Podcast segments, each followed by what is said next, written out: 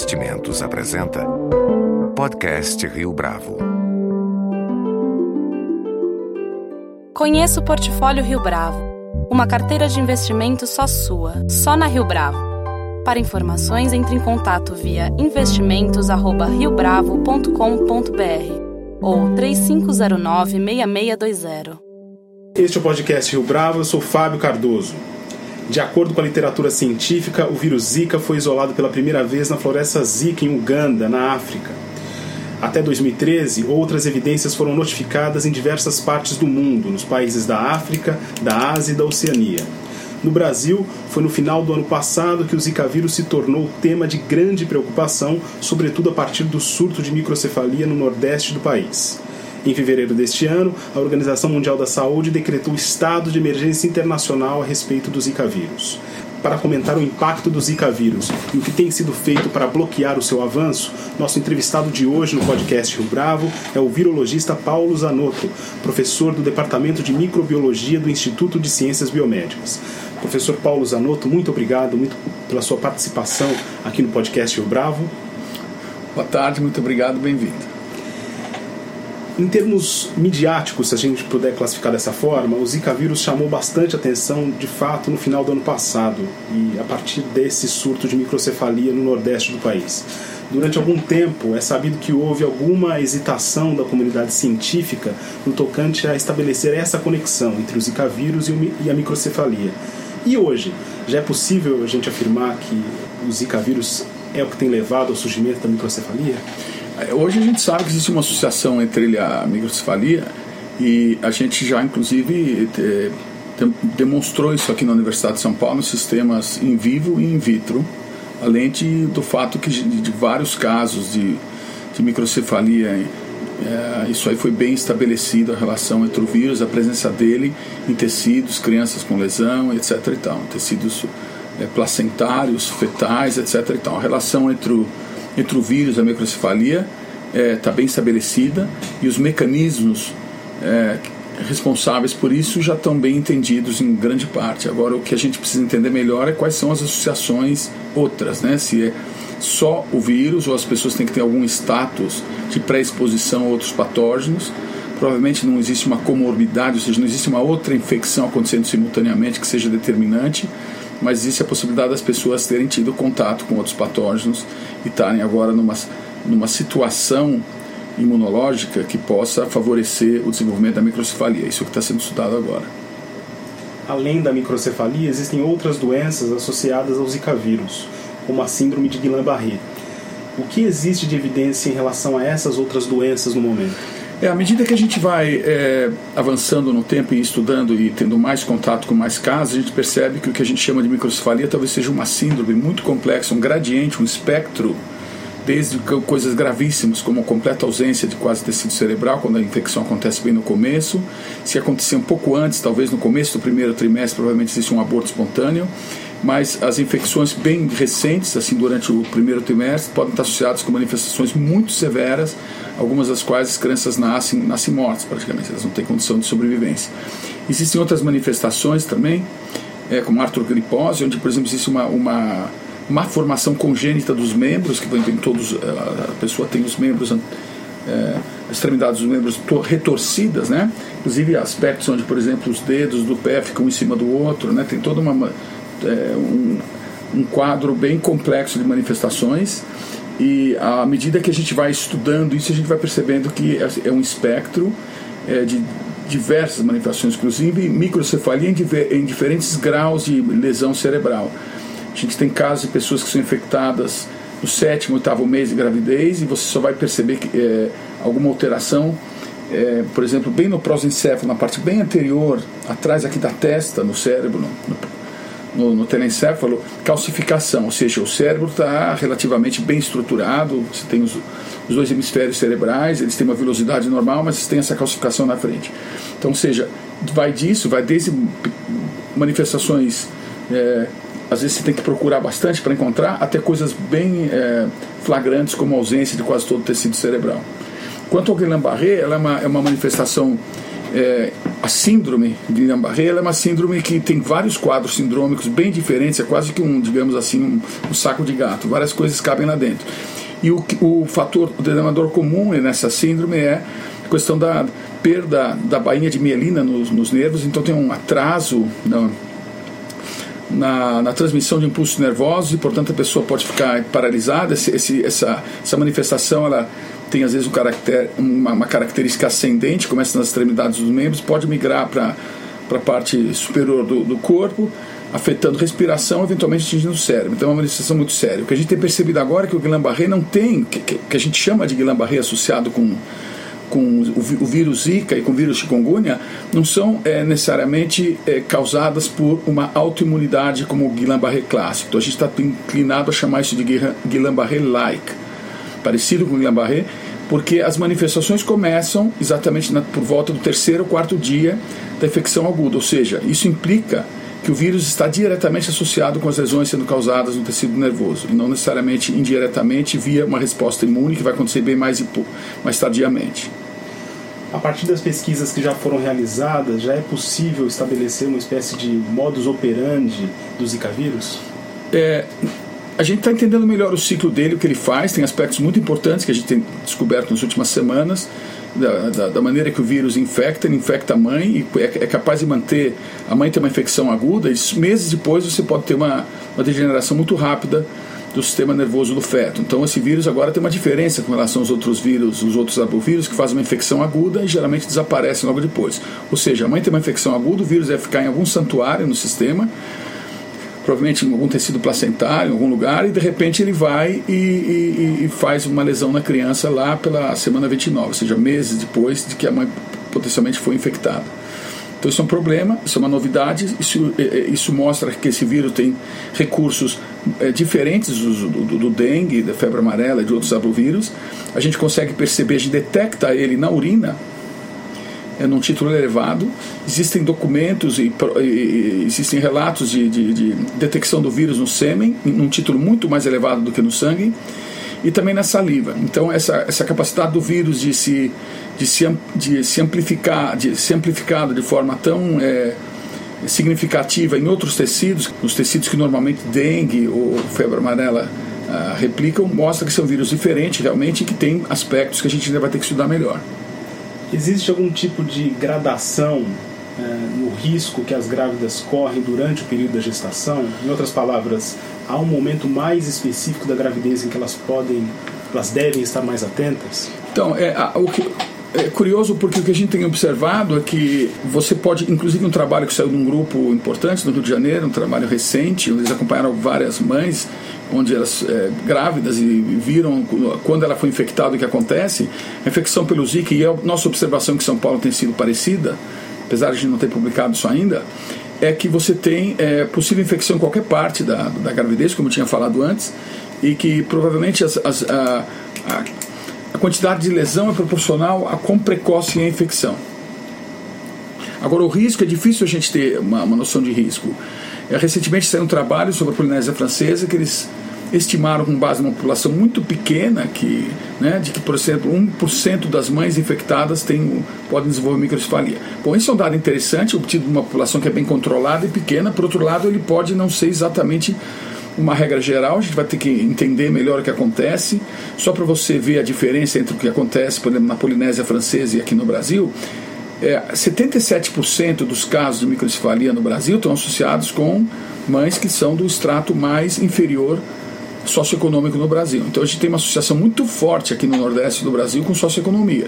Então a gente precisa agora esperar essa, essa situação desenvolver e a gente vai tentar entender se esses riscos são só fator da exposição ao vírus ou, como eu falei bem no comecinho, outros fatores associados e o status é, nutricional e socioeconômico das mães. Então isso é uma coisa que, que a gente vai entender melhor à medida que a, essa história vai acontecendo.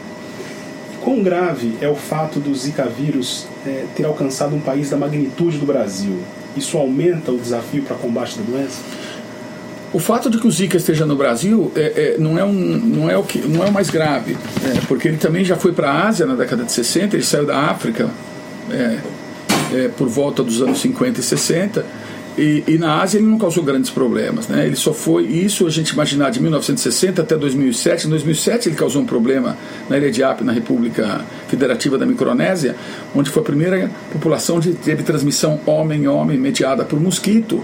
É, de uma forma muito intensa, mas ali também a gente não estava vendo essas manifestações graves congênitas. O que a gente começa a perceber é que a partir de 2013, né, o vírus, 2014, o vírus começa então a apresentar essas manifestações graves. Então isso é uma questão séria, pode ser alguma alteração, uma modificação no vírus, que, que a gente chama de linhagem asiática, que vem para o Pacífico, atingindo inicialmente o Brasil depois vários outros países da América do Sul Central. É, e então isso daí assim é o problema. O problema não é a circulação do Zika, o problema é esse Zika com essa capacidade de causar esse tipo de problema, encontrando uma população de enorme de, de quase duas centenas de, de milhões de pessoas, a maior parte dessas já afligidas por dengue, que é um vírus que tem alguma relação com Zika, que pode causar algum tipo de interação imune. Então, isso sim é um problema. Então, você tem aqui agora uma capacidade do vírus de amplificar muito nessa população e você vê que rapidamente ele já se espalhou por outros lugares, inclusive na América Central e, e em outros países da América do Sul. Então, é um vírus que está se dando muito bem no sentido de se espalhar com uma extrema facilidade. Na sua avaliação, professor, como o Ministério da Saúde e as respectivas secretarias responsáveis nos estados e municípios têm enfrentado esse desafio? Houve algum tempo perdido em relação ao alarme do vírus ou o timing foi adequado?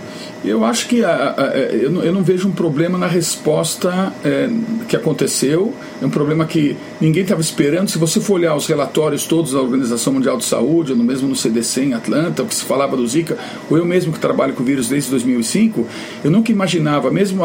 eu, eu comecei, eu pessoalmente, a tomar medidas tentar organizar a comunidade científica em São Paulo, na parte de virologia, em novembro. Né? Quase dois meses depois que já haviam relatos de casos de microcefalia. E eu, os primeiros relatos, eu confesso para você que eu fiquei um pouco assim é, confuso, porque eu não imaginava que esse vírus fosse causar isso, porque não era o histórico dele.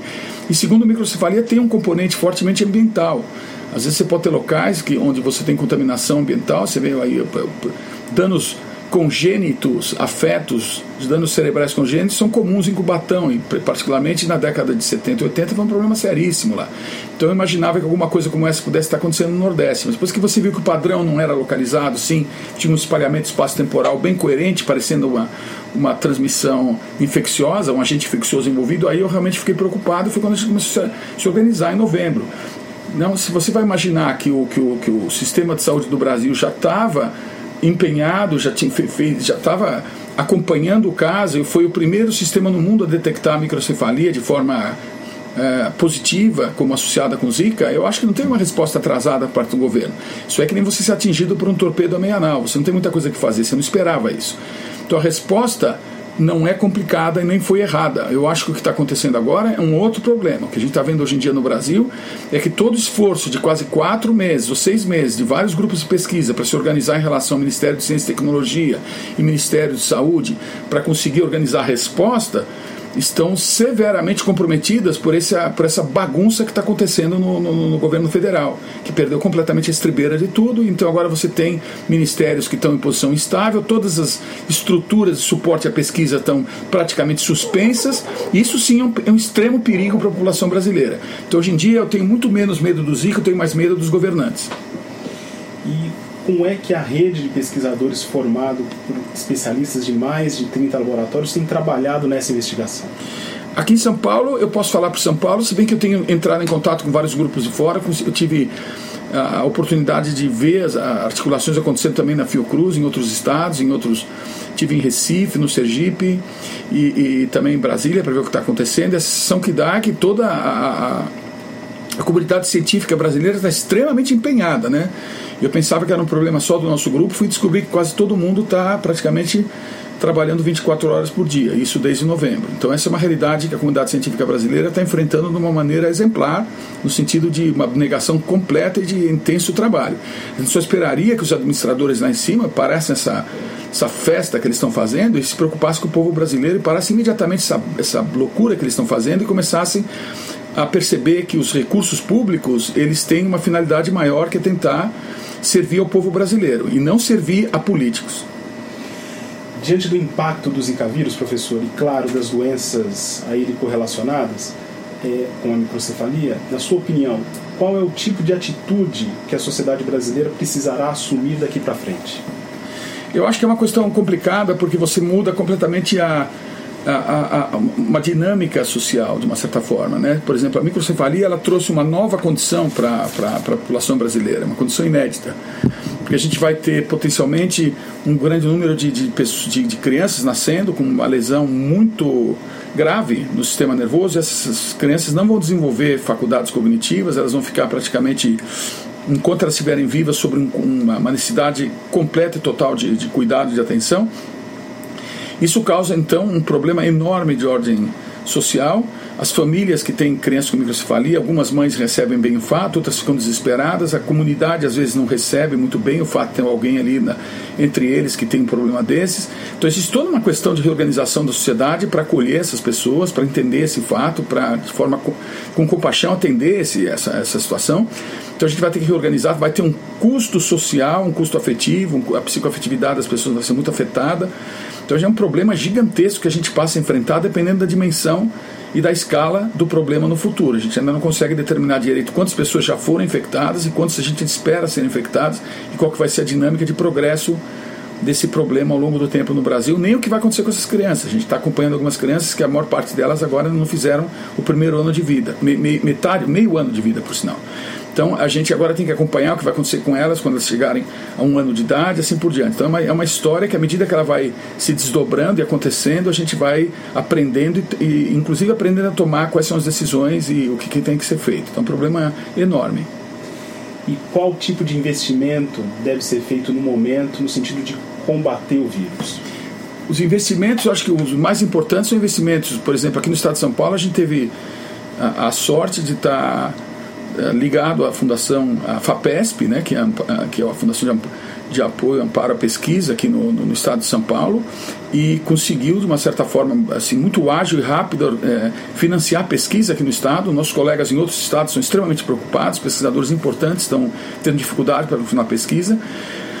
Isso é a primeira coisa. A pesquisa tem que continuar, a gente tem que entender o que está acontecendo, a gente tem que acompanhar essas mães, essas grávidas, esses vários coortes, ou seja, grupos, hospitais, que nem Jundiaí, aqui na, na cidade de São Paulo, em São José do Rio Preto, Ribeirão Preto, outros lugares do estado, onde vocês estão acompanhando essas mães e vendo o que está acontecendo com essas com elas à medida que essas grávidas, desculpa, e, e, vendo o que acontece com elas durante a gravidez para entender se elas são infectadas e acompanhar agora é, é, esses fetos com muito mais cuidado. Então, investimento é, é, essencial. Eu acho que já, já teve, como eu tinha dito aqui antes, houve um trabalho enorme de aproximação com o Ministério de Ciência e Tecnologia, Ministério de Saúde.